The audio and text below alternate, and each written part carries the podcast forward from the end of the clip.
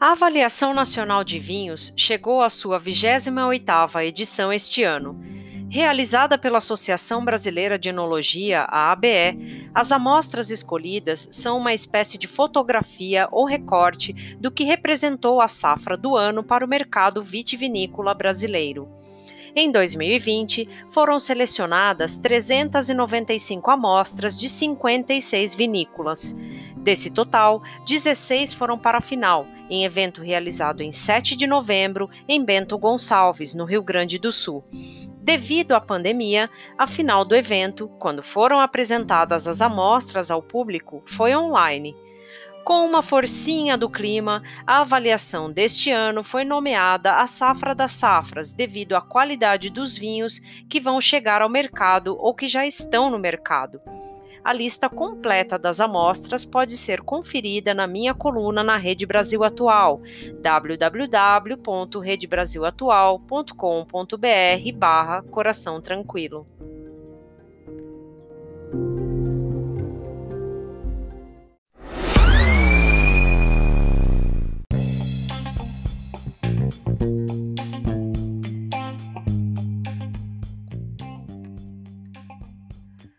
Olá, olá! Seja muito bem-vinda, seja muito bem-vindo ao podcast Taninos e Afins, um podcast com informações sobre o universo do vinho, tanto para quem já é fã de vinho, quanto para aqueles que estão começando a apreciar essa bebida maravilhosa.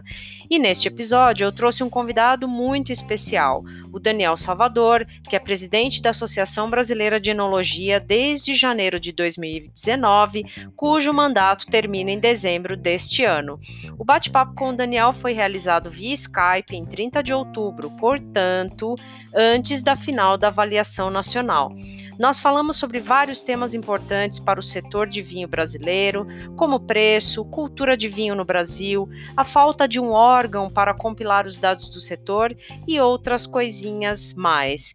Fique aqui comigo que o episódio está muito, muito legal.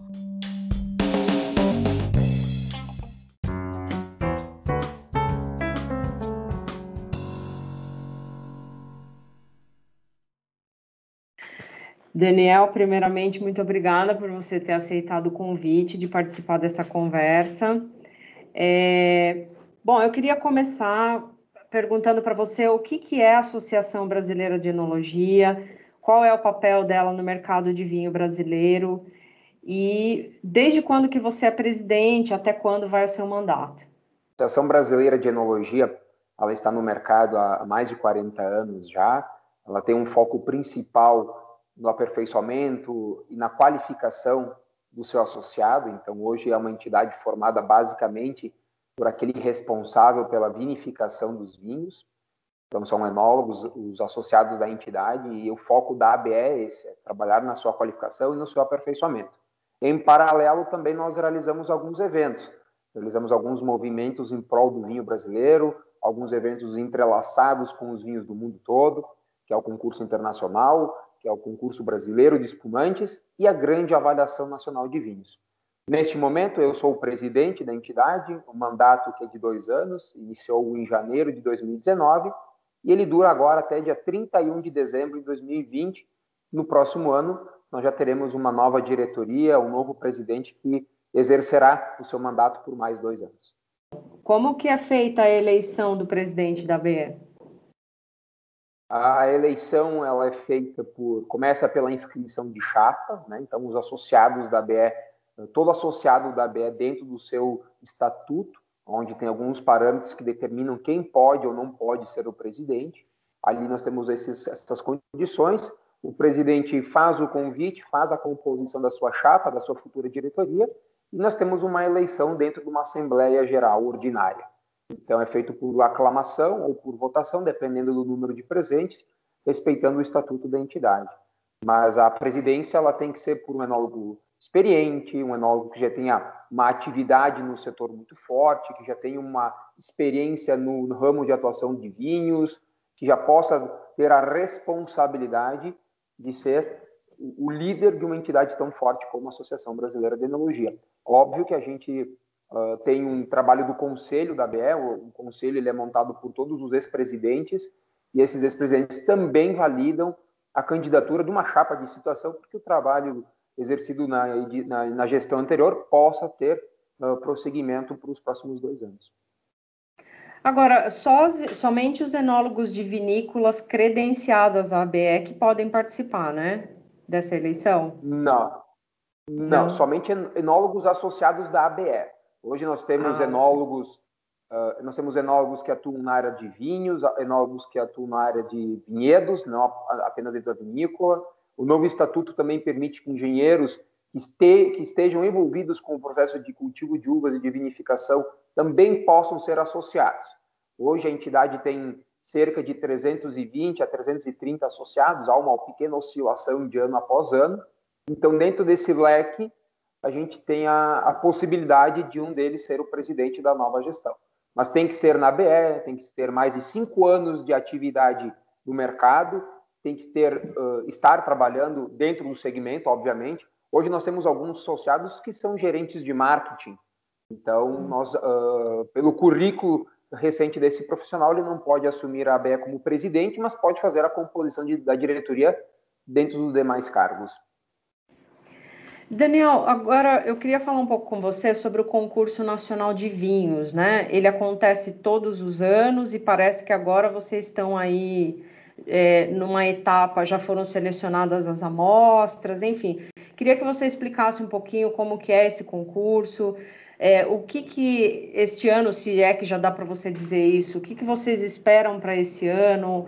Teve participação maior de vinícolas? Enfim, como é que qual é a fotografia desse concurso? É, o, grande, o grande cerne dessa, desse movimento que a BF faz é justamente não ser o, o viés de um concurso, mas sim de uma avaliação. O concurso você elege os melhores, na avaliação você prioriza os representantes, você prioriza um contexto de forma mais geral. Então, nós tiramos um termômetro da safra, todos os anos é feito isso, o evento se chama Avaliação Nacional de Vinhos.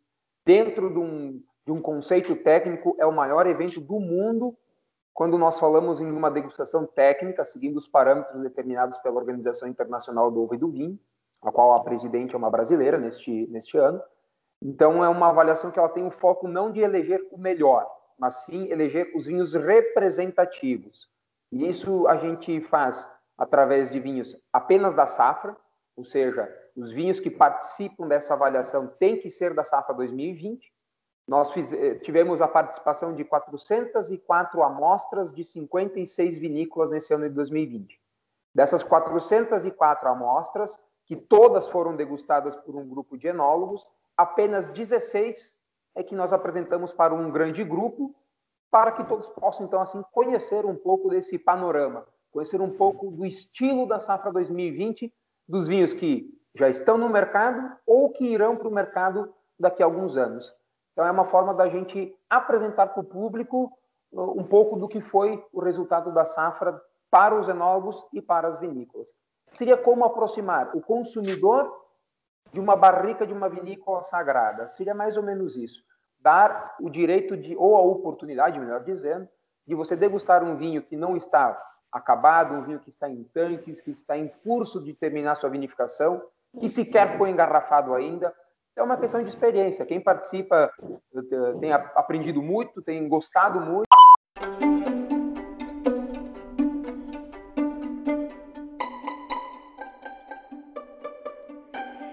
Aqui eu preciso fazer uma correção.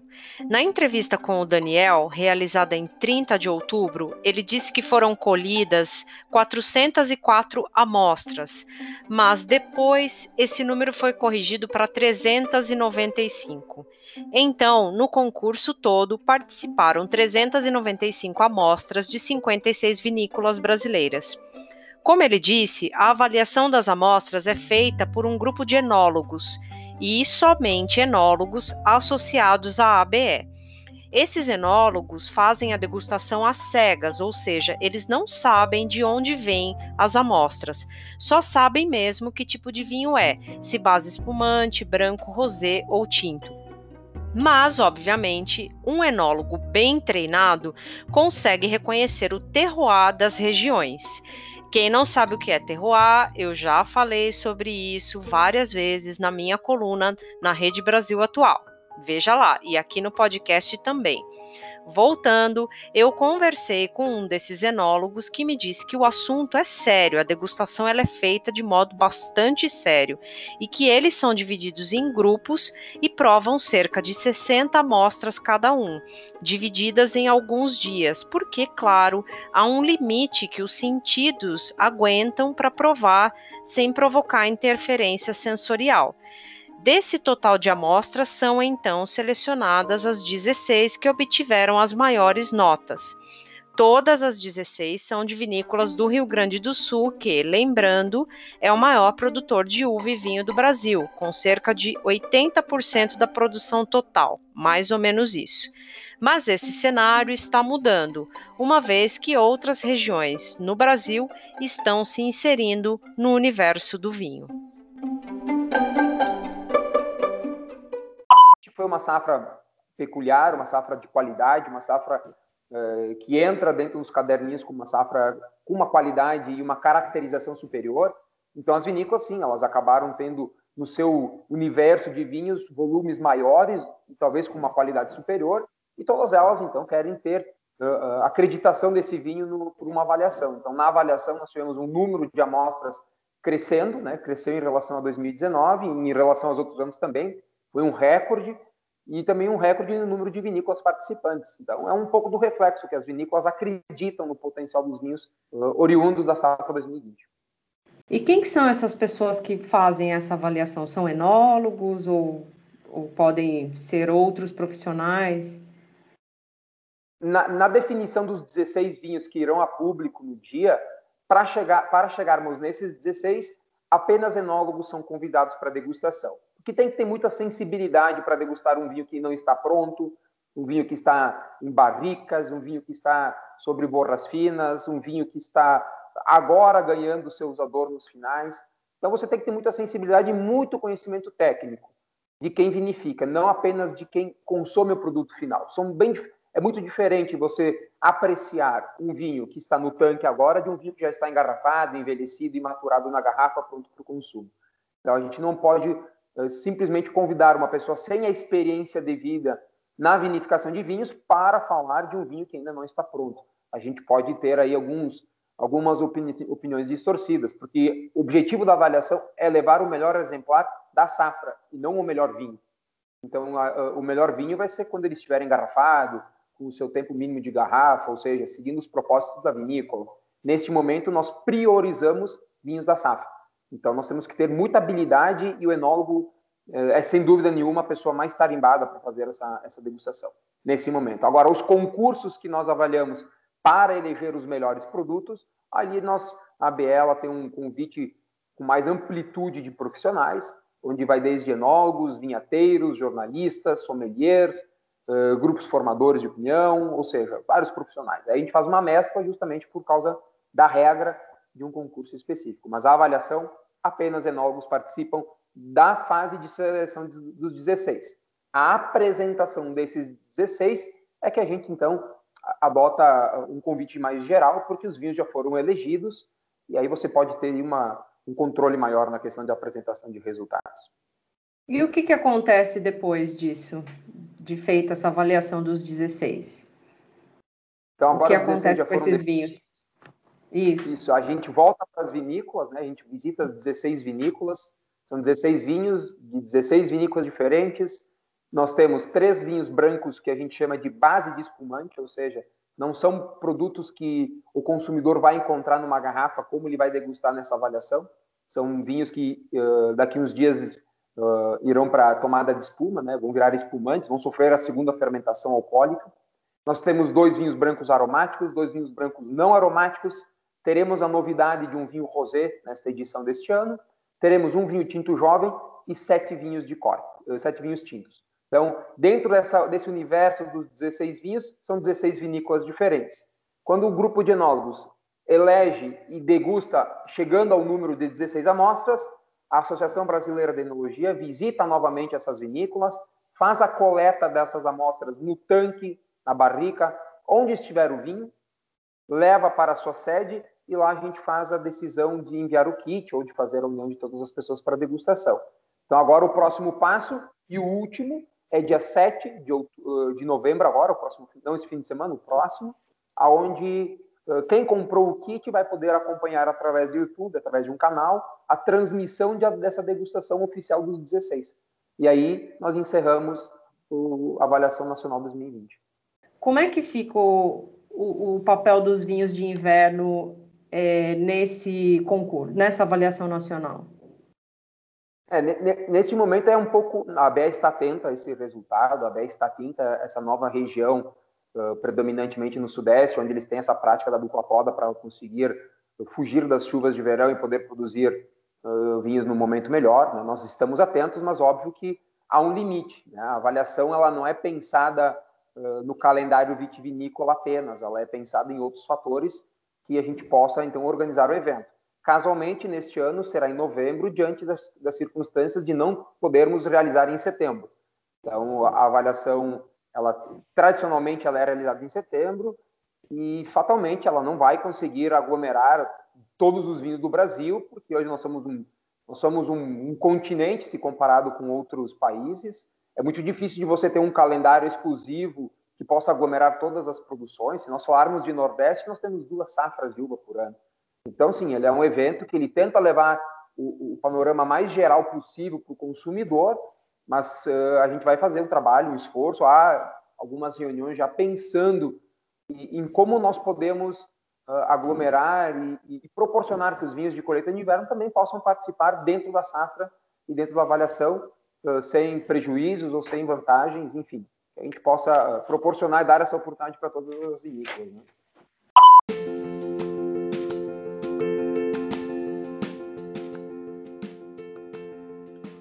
Eu abordei com o Daniel sobre a participação dos vinhos de colheita de inverno no concurso, porque as uvas são colhidas entre junho e agosto, portanto, no mesmo período em que a ABE está recebendo as amostras que participam da avaliação nacional. Isso significa que a participação desses vinhos acaba ficando prejudicada.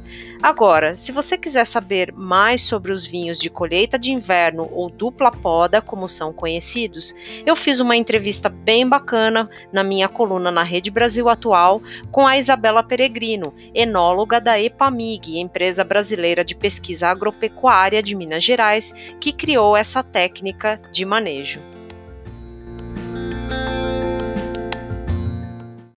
Que o mercado brasileiro de vinho vem evoluindo e evoluiu nos últimos anos? O que, que você destacaria em termos de evolução? E ainda dentro da mesma pergunta, como é que está hoje? Assim, a gente sabe que o Brasil ele vende bastante espumantes, né?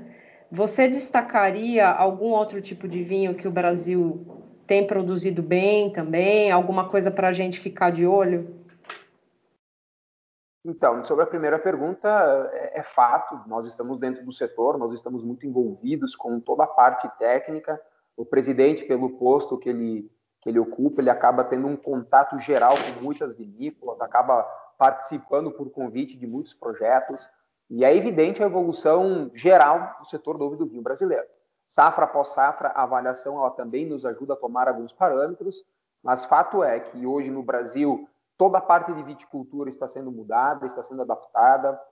Cada região procurando a variedade que mais se adapta ao seu clima, o seu sistema de cultivo, como tu citaste agora há pouco, a colheita de inverno, a dupla poda é um exemplo desses, onde nós saímos da vinificação da produção tradicional e buscamos uma produção que seja exclusiva nossa.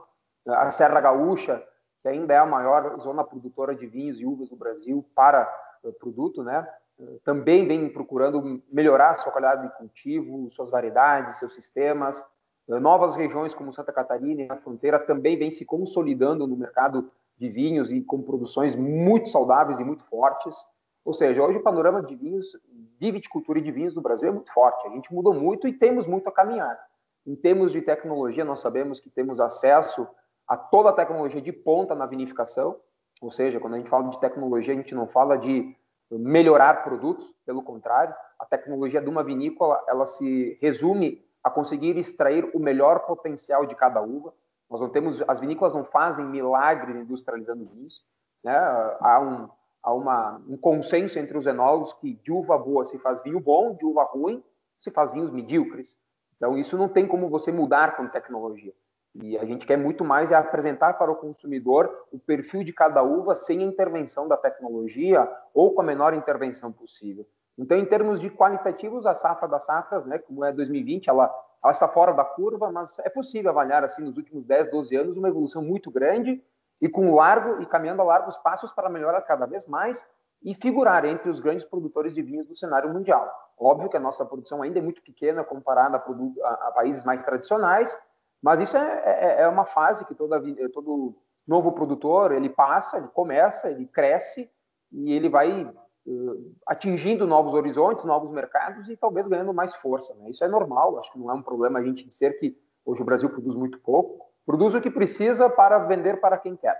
Né? Nós não temos hoje uma necessidade de sair uh, querendo ser o maior produtor de vinhos do mundo, até porque não é o foco do Brasil hoje. Em termos de uh, da, sua, da tua segunda pergunta, é evidente que os espumantes eles ganharam mais notoriedade. Né? Quando a gente tem uma crítica internacional sobre um produto, o efeito no mercado nacional é muito maior.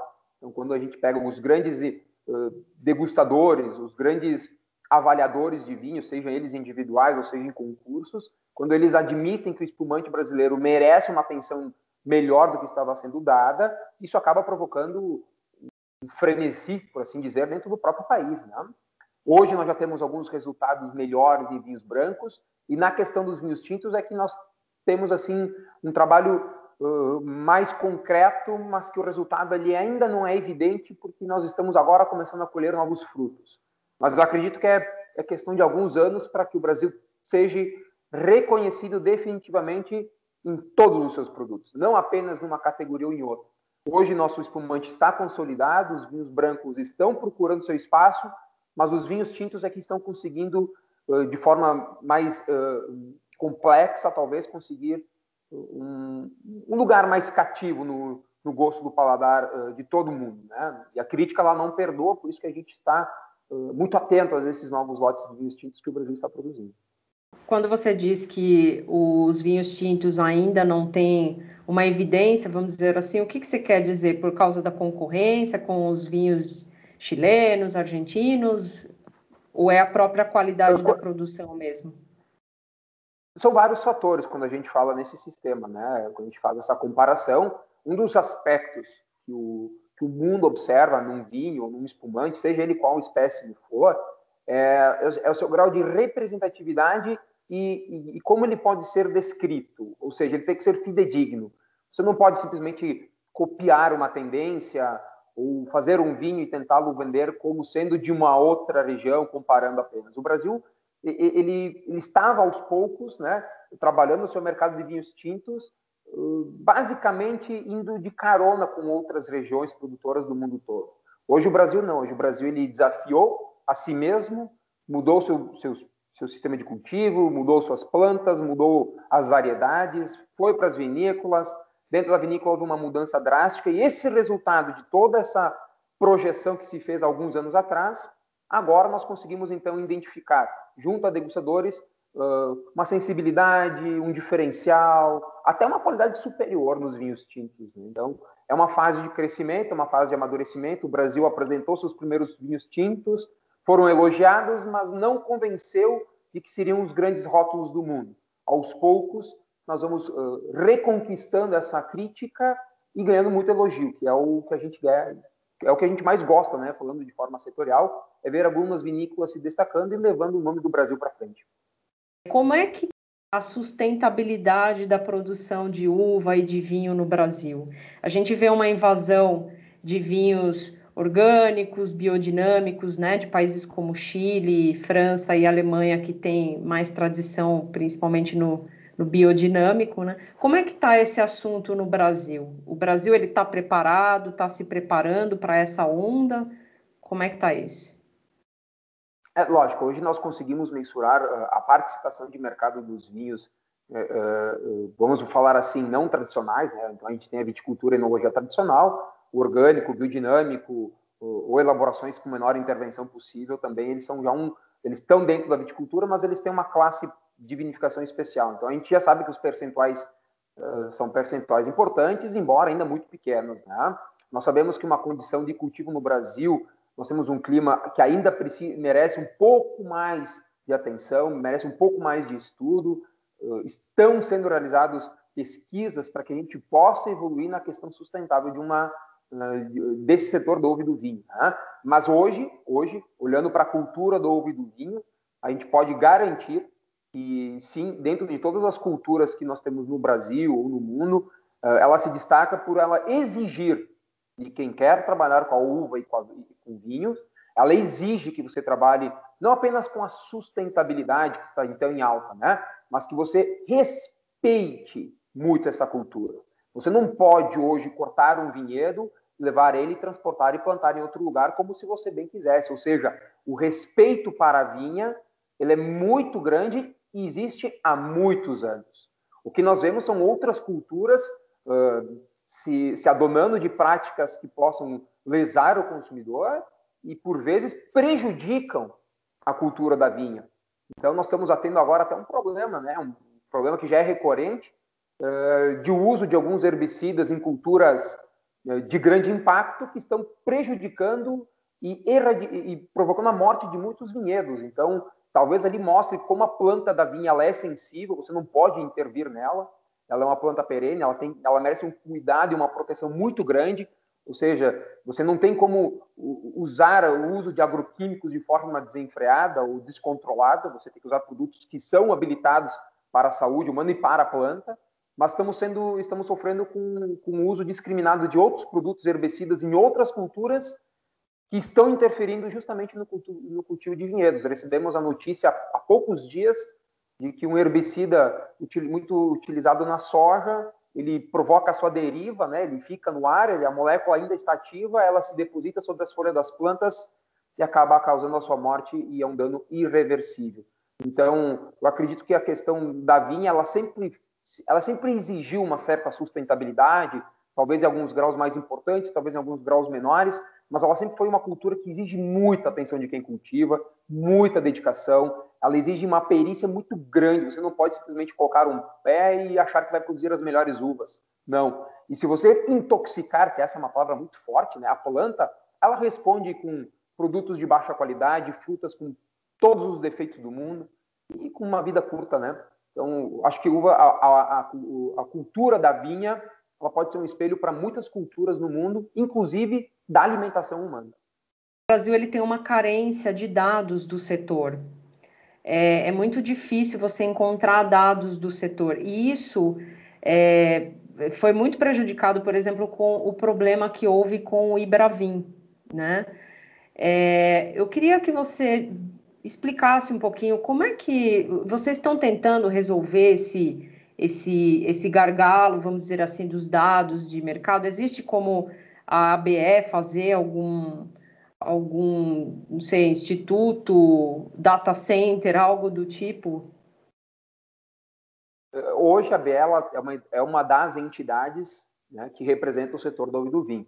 A BE, dentro do seu planejamento, ela tem muito forte que, a, que o seu vértice é cuidar da parte técnica, da parte de qualificação, movimentando também o lado da visibilidade para o mundo do vinho. Junto conosco, outras entidades também mais fortes, que têm um cunho mais uh, teórico, mais político, mais, uh, mais voltado para a questão das leis, inclusive com o envolvimento devido na questão dos números, que são muito importantes para a gente poder mensurar em que, pá, em que pé, aliás, está o setor do ovo e do vinho. Então, uh, com a extinção do Ibravin, ou melhor, com a suspensão das suas atividades, né, uma nova entidade está sendo formada. Tivemos recentemente a confirmação da assinatura do fomento de apoio, né, onde a, o imposto do fundo VITES que era pago pelas vinícolas gaúchas, ele vai ser repassado para o setor com algumas mudanças. Né? Nós tínhamos o, o, todo o recurso que era repassado para o Ibravin, ele provinha de um imposto que as vinícolas gaúchas usavam, e então a, a, a vontade era que todas as vinícolas brasileiras pudessem ter essa mesma, essa mesma taxa, que ela é destinada quase que integralmente para ações do setor. Então, uma das mudanças que o Estado do Rio Grande do Sul propôs é que o, essa taxa das vinícolas gaúchas fique apenas para trabalho da imagem das vinícolas gaúchas. mas uh, o setor entende que deve ter uma sensibilidade nacional, se assim a gente desejar, e que a gente possa construir dados verdadeiros. Hoje, eh, por termos de governo, existe diversos meios declaratórios de produção de uvas e produção de vinhos, mas eles são restritos ao Rio Grande do Sul, não há um cadastro nacional ainda. Então, depende muito de que cada estado adote a, a, esses controles e que assim a gente possa ter, de fato, por via uh, de governo, dados de produção de uvas, de vinhos, de comercialização, de estoques, ou seja, um dado que a gente possa mensurar o setor no Brasil, onde nós falávamos que era apenas Rio Grande do Sul, nós já temos que mudar as fronteiras de produção, embora aqui se concentre boa parte ou quase a totalidade do volume produzido de uvas, nós já temos que pedir e convocar as demais regiões para também participarem e a gente ter um dado mais assertivo e, quiçá, até acertar nesse né, famoso 2 litros per capita de consumo brasileiro, que a gente fica sempre nessa casa de 2, 2 um pouco mais, um pouco menos. Ou seja, é muito importante para você parametrizar e mensurar o tamanho do seu setor. Então, hoje nós já temos algumas novas tecnologias em termos de controles, uh, se criou facilitadores para que as empresas possam declarar a sua produção e a sua venda, e a gente já tem ali algumas ideias de números, mas uh, acho que é premeditado a gente falar em termos de número Brasil, se a gente não puder declarar todos os estados e ter um controle efetivo sobre. Né? Você falou dos dois litros per capita, então já emendo a minha próxima pergunta. O que acontece com o mercado brasileiro que a gente não consegue sair desses dois litros? É cultural? É o preço? O que, que é? O que, que a gente pode fazer para mudar esses números? É, uma análise que nós temos que fazer, Adriana, é, é, é aquela velha resposta, né? O Brasil é um, em, em, área territorial, ele é um continente, ele não é apenas um país. Então, eu acho que o Brasil é um povo extremamente cultural. O brasileiro é um povo cheio de cultura. Em cultura de música, de, de culinária, de religiosidade, é, até a nossa questão do nosso português, a gente consegue ter uma, uma ideia bem clara é, da região da pessoa, de onde ela vem, das suas heranças, né? Eu acho que o povo a, a, riqueza cultural do povo brasileiro é muito grande. O que nós não temos hoje, lógico, é o envolvimento de gerações com a uva e o vinho. Não é uma cultura deste solo, é uma cultura que veio com imigrantes e que aos poucos ela está fazendo parte da cultura de uma parcela do povo. Mas eu acho que nós temos que pensar muito hoje na questão de introduzir o vinho no hábito das pessoas. Eu acho que isso é, essa, esse é o caminho, né? A cultura não se mexe, a cultura é o nosso cerne. O hábito a gente pode implementar e provocar através de marketing, ações de trabalho, uh, harmonizações, feiras, enfim, né? O enoturismo é uma grande forma da gente aumentar o consumo. Os dois litros per capita, bom, é um dado que a gente faz, o, o, o, os dados são extraídos da venda de vinhos pela população economicamente ativa brasileira, ou pela sua totalidade. Então, se nós temos um potencial de comercializar 300 a 400 milhões de litros de vinho por ano, de bebidas, entre espumantes e sucos. Nós vamos pegar essa totalidade e dividir por toda a parcela da população brasileira. É uma produção, é uma parcela de população muito grande para a gente dividir essa, essa questão do consumo de vinhos. Se nós restringirmos esse número, nós diminuirmos um pouco essa fração de cálculo e levarmos para regiões onde nós temos a herança cultural de povos que já consumiam vinhos em outras, em outro, outras gerações, nós vamos notar que o consumo, a média é muito maior.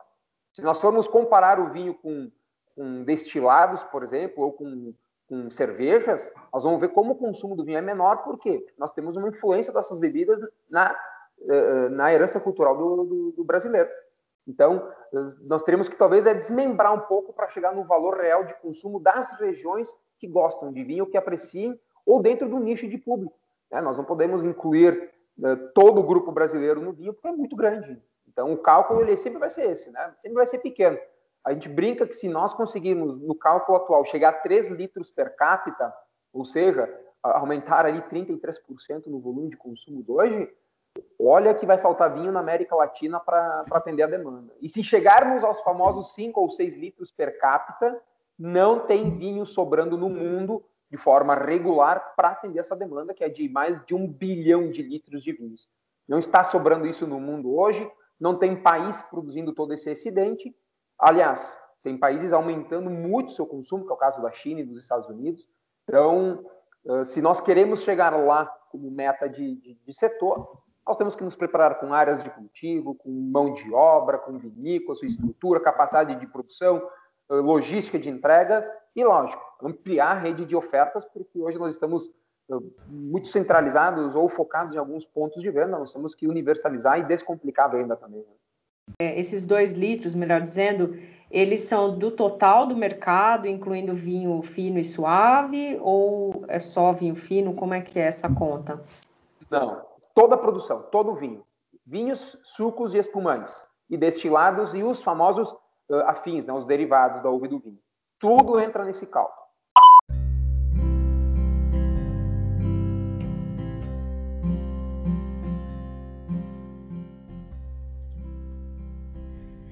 Conforme dados da Organização Internacional da Vinha e do Vinho, a OIV, os três maiores consumidores de vinho do mundo são Portugal, França e Itália, países com muita tradição vitivinícola.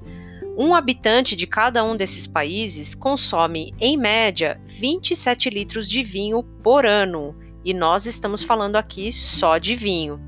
Mais perto de nós, os argentinos estão em sétimo lugar na lista dos maiores consumidores de vinho do mundo, ficando também nessa média, 26, 27 litros por ano, talvez um pouco menos. No Brasil, fica difícil competir com a tradição. Não é à toa que grande parte da produção e consumo do Brasil fica no Rio Grande do Sul, estado construído por imigrantes europeus, como os italianos, que trouxeram com eles um pezinho de uva na mala quando chegaram por aqui.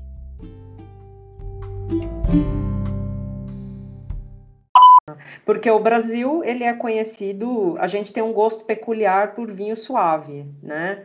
O que para muitos é considerado um sacrilégio, vamos dizer assim, para os puristas, mas é um tipo de vinho que é muito importante no mercado brasileiro, não? Sem dúvida nenhuma, o vinho fino, o vinho, o vinho tinto suave, ele é, deve, deve dominar 70% do consumo total de, da bebida no Brasil hoje. Ele é muito forte, ele é, uma, ele é um produto que tem um espaço muito grande uh, quando o consumidor decide ir à prateleira e comprar um vinho. Então, isso é uma, não é uma questão, lógico, que ela é, ela é condenada por quem trabalha com grandes vinhos, com vinhos de envelhecimento, ou vinhos de, de outros patamares, por assim dizer, mas ao pouco, aos poucos está tendo entendimento de que não é construtivo esse tipo de ideia, esse tipo de pensamento. O consumidor, ele é dono do seu paladar, e se ele acha que iniciando pelo vinho suave é a porta de entrada ou aonde ele se estabelece como sendo sua preferência, que assim seja mas uh, você tem que continuar oferecendo todos os produtos e o consumidor decidir qual ele prefere. No Brasil, como eu falei, nós não tivemos a influência, né? eu não lembro de todas as crianças brasileiras um dia terem brincado num pé de videira, ter subido num pé de videira, a gente, uh, porque o tombo seria inevitável, nós tivemos um envolvimento desde pequeno com outras culturas, então começa desde esse ponto, o envolvimento com o vinho, então quando você vai à prateleira e você compra uma, um vinho, se você não tem talvez um pouco do já da predisposição do seu organismo à preferência de vinhos secos, amadeirados, envelhecidos, e você não, não gostar, você vai fugir do mundo do vinho.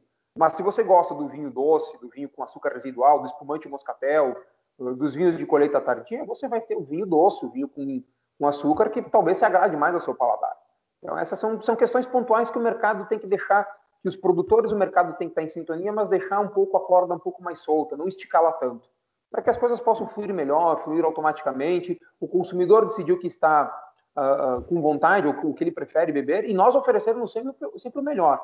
Temos que oferecer sempre as duas oportunidades, para que ele possa decidir que se um dia ele não quer mais o suave, ele tem bons vinhos tintos secos, jovens ou de guarda, mas se ele quiser continuar no vinho de entrada, no vinho com açúcar residual, DMC, que ou seja, ele também tem essa possibilidade, vai ter alguém produzindo com responsabilidade.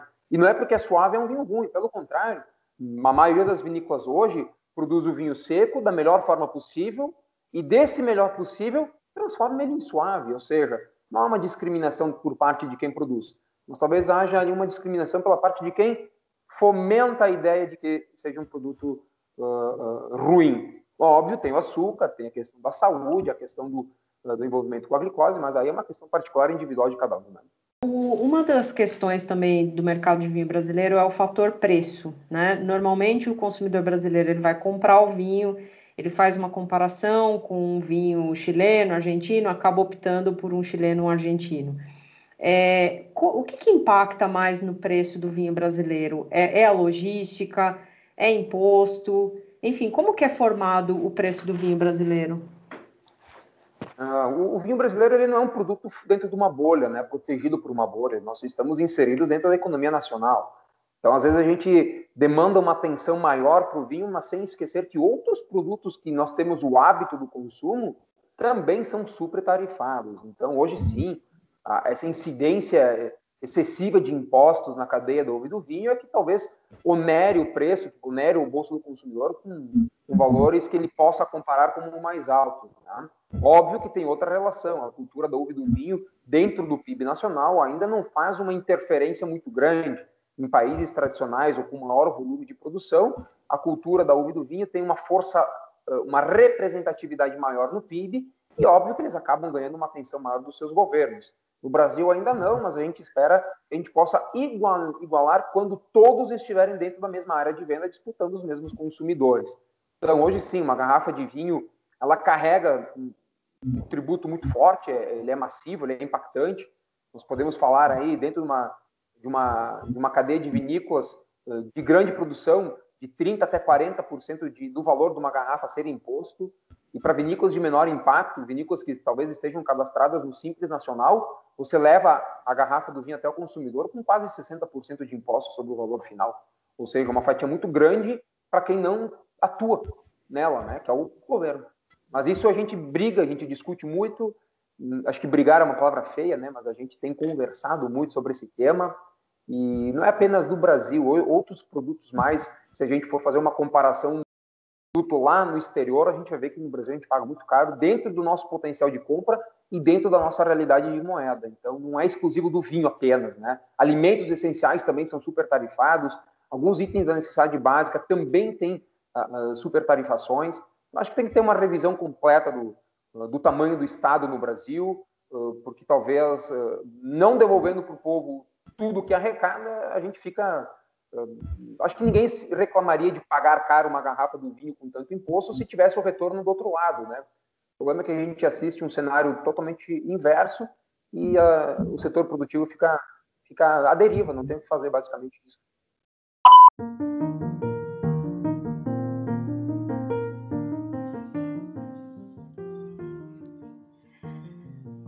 Para a gente falar sobre preço de vinho, é importante que a gente discuta a diferença entre preço e valor. A diferença entre preço e valor é o que faz o cliente escolher por um produto mais caro ou pela opção X em vez da opção Y, ainda que ambas tenham o mesmo preço. Para resumir a diferença, o investidor e filantropo americano Warren Buffett explica: o preço é o que você paga, o valor é o que você leva. Em se tratando de vinho, quando a vinícola vai definir o preço pelo qual o produto será vendido, ela coloca muito mais do que custos de produção e impostos. O preço também é definido pelo valor que aquela garrafa carrega, como premiações, pontuações, a complexidade do vinho, ou seja, o valor agrega avaliações subjetivas. Recentemente, houve um caso de um restaurante em Nova York em que um casal pediu uma garrafa de 100 reais, mas recebeu um vinho de 11 mil reais, que por sua vez havia sido pedido por um grupo de investidores de Wall Street.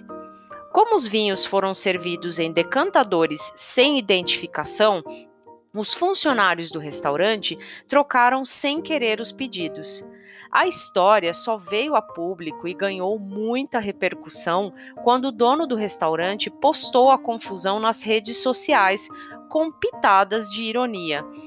Um dos investidores, enquanto degustava o vinho de 100 reais, enaltecia as qualidades sensoriais da bebida. Claro, ele estava achando que estava tomando um vinho de 11 mil reais.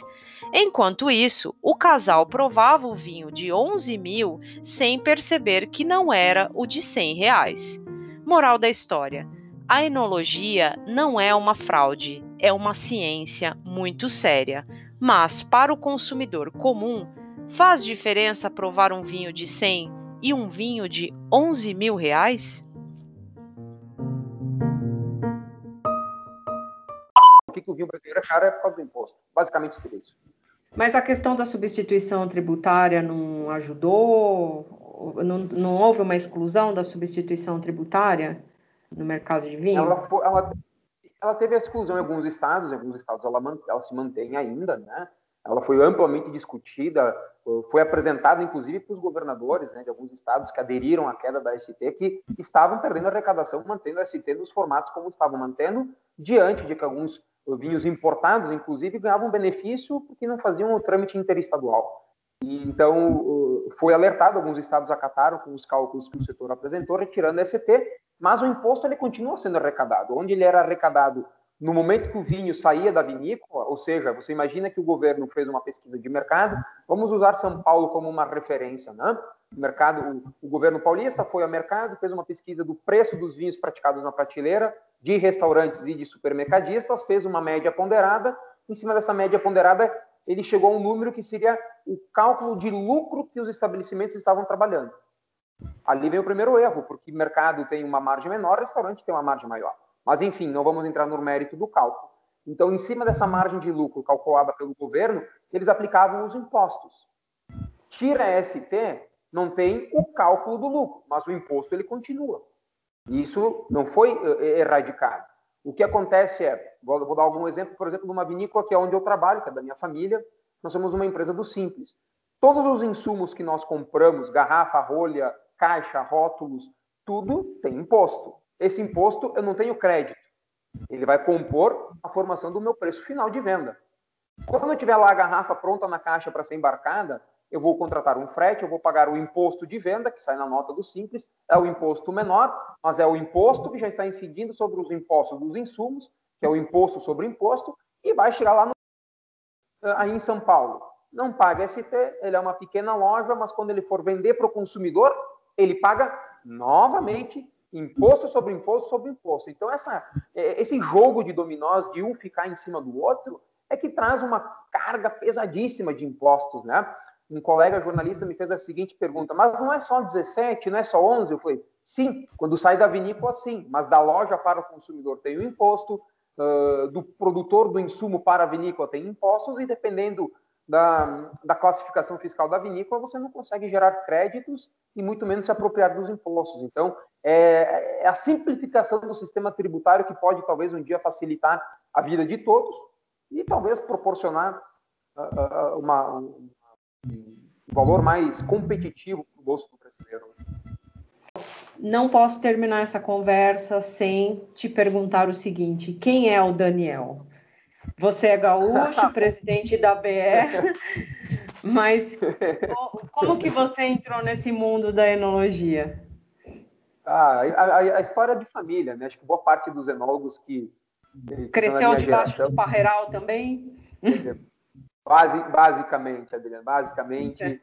As minhas férias eram na casa dos avós, meus avós não tinham vinícolas, né, eh, eram produtores de uvas, então as nossas, eh, vamos falar entre aspas, as nossas férias era embaixo de vinhedo, nas férias escolares aqui é o, é o verão, é o, é o, mês de janeiro, então nós passávamos uh, 20, 30 dias com os avós na, a gente chama de colônia, que é a área rural da, do estado do Rio Grande do Sul.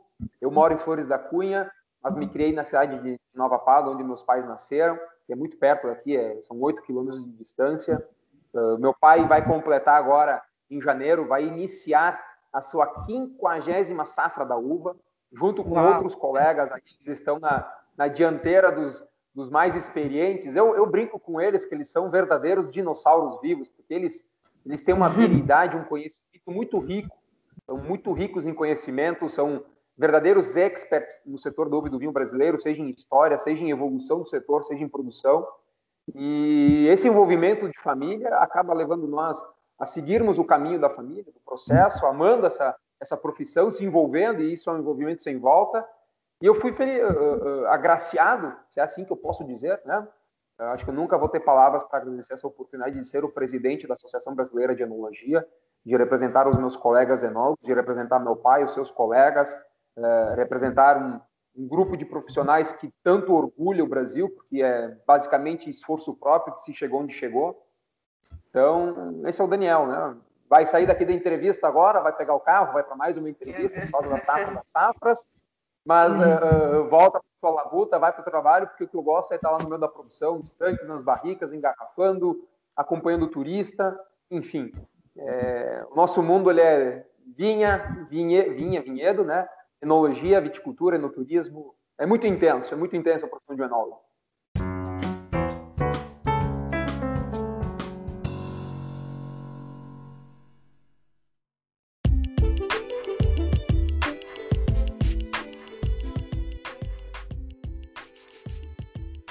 Muito bem, minha querida ouvinte e meu querido ouvinte, chegamos ao final de mais um episódio do podcast Taninos e Afins, um podcast feito com muito amor e carinho, inteiramente por mim, Adriana Cardoso, jornalista e enóloga, uma defensora do vinho e da informação de qualidade. Neste episódio, batemos um papo muito bacana com o Daniel Salvador, presidente da Associação Brasileira de Enologia, que falou sobre tudo e mais um pouco sobre o mercado de vinho brasileiro, ou seja, uma entrevista muito esclarecedora para ajudar você a fazer sua, suas próprias escolhas. Aguarde o nosso próximo episódio, no qual eu vou falar sobre vinhos não tradicionais, como orgânico, biodinâmico e naturais. E não se esqueça nunca: se beber, não dirija, e entre uma taça e outra, tome um copinho de água para não judiar muito do seu fígado. Até o próximo episódio. Tchau, tchau.